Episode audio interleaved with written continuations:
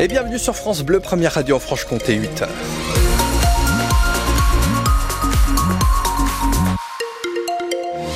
À 8h, on file de nouveau sur les routes avec Sabrina qui nous rejoint. Bonjour Sabrina. Oui, bonjour. Euh, Pour un accident dans le secteur de Pouilly-les-Vignes? Euh, non, en, à la sortie de Pelosé, en direction Pouilly-les-Vignes. Ça vient de se produire, c'est entre une camionnette et une voiture.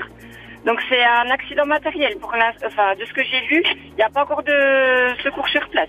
Et évidemment, il y a des ralentissements dans le secteur? Euh, oui, ça va commencer parce que c'est l'heure de pointe.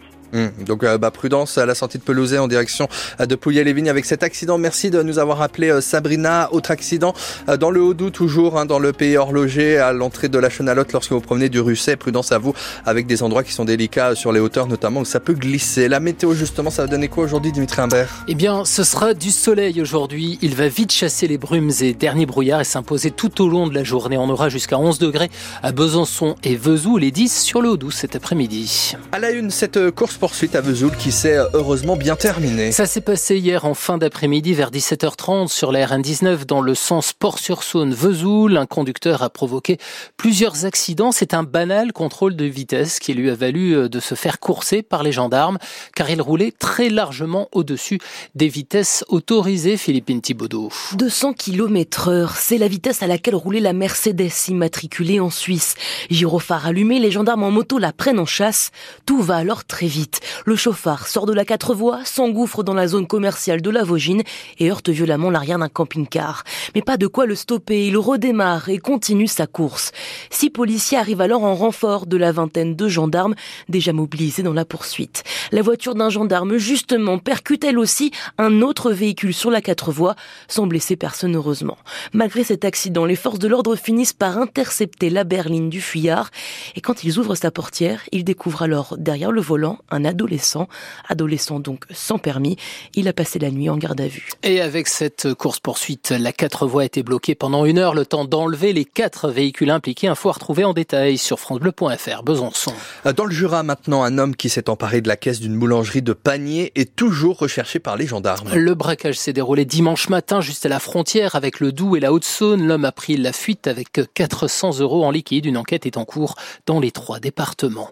Une femme de 21 ans a été grièvement blessée hier après-midi dans un accident de la route au Fin dans le Haut-Doubs. Elle a été héliportée sur l'hôpital Mingeot de Besançon.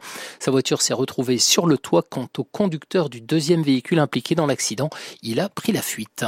Emmanuel Macron déroule le tapis rouge au syndicat agricole. Le chef de l'État va recevoir à l'Élysée la Confédération paysanne et la coordination rurale demain, puis la FNSEA et les jeunes, les jeunes agriculteurs la semaine prochaine. Ce sera la première fois depuis le début de la crise, même si ces rencontres ont lieu avant chaque salon de l'agriculture, précise l'Élysée. FNSEA et JA ont d'abord rendez-vous cet après-midi euh, à Matignon, car sans mesures concrètes et rapides sur le terrain, eh bien les actions vont reprendre, a promis dimanche la FNSEA. 8h03 et même c'est euh, une petite révolution dans le monde de l'affichage publicitaire. Fini bientôt. Les 4 par 3 à Besançon, ils seront officiellement interdits à partir du mois de mai. Alors ce n'est pas la fin de l'affichage, euh, non, mais les panneaux vont juste devenir plus petits, 8 mètres carrés, soit en fait du 4 par 2. Cette réglementation, elle devrait aussi bientôt s'imposer dans les 68 communes du Grand Besançon, ce qui concerne un millier de supports euh, publicitaires. Forcément, c'est un changement qui ne fait pas le bonheur des annonceurs qui voient un manque à gagner et ça n'enchante pas non plus certains petits propriétaires, à l'image de cette Byzantine qui a souhaité rester anonyme. Financièrement, ça a un très gros impact euh, sur ma vie de tous les jours. En fin d'année, c'est quand même, je vous cache pas, c'est ma cuve de fuel que je remplis. C'est ma taxe foncière que je paie, sachant que j'ai vraiment de faibles revenus. Ça compensait bien grâce à cette publicité. Ça me faisait quand même pas loin de 2000 euros. C'est énorme pour moi. Aujourd'hui, ben voilà, je sais qu'il va falloir que je me prive de pas mal de choses, que j'économise sur beaucoup d'autres choses. C'est pas une violence euh, oculaire, hein. Les panneaux, mon Dieu, s'attaquer là à des petits revenus, à des petits gens, on va dire. Je sais pas. Moi, j'ai toujours trouvé ça beau. Je vous promets, c'est bien parce que ça nous annonce des magasins qui vont ouvrir euh, nouvellement. Tout le monde pas- n'achète pas le journal, tout le monde n'a pas le Google, tout le monde ne s'intéresse pas à ces trucs.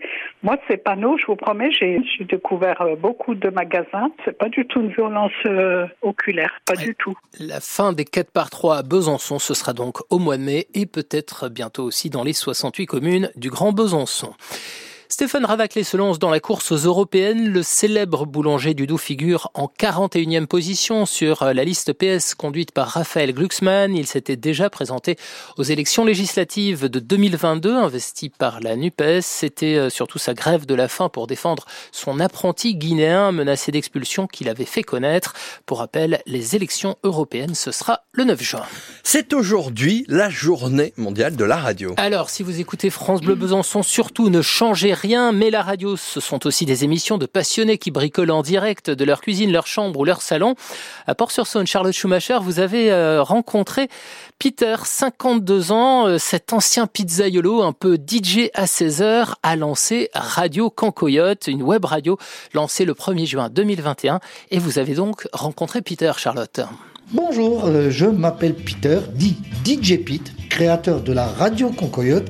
les locaux de Radio Concoyote, c'est votre salon C'est un studio dans le salon. comme euh, je pense la plupart des web radios. Trois ordinateurs, une console, deux micros, tout ça entre la table à manger et la télévision.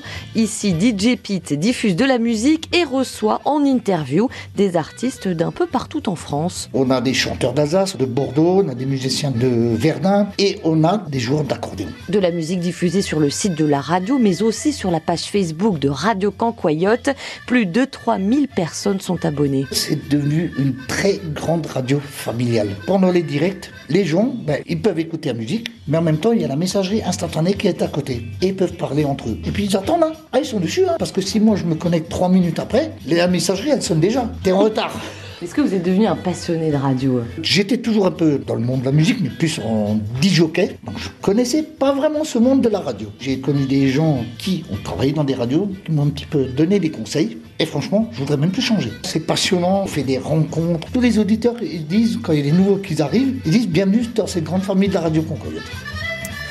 La radio, c'est donc du bonheur au quotidien et pour que celui de Peter alias DJ Pete soit vraiment complet, il ne lui reste plus qu'à trouver un local pour déménager son studio et retrouver également un vrai euh, coin salon, salle à manger. Son portrait en image est à retrouver sur notre site francebleu.fr. Besançon, alors, quels sont vos plus beaux souvenirs de radio sur France Bleu Besançon? On vous posait la question ce matin et on a eu une foule de témoignages, ça continue d'ailleurs.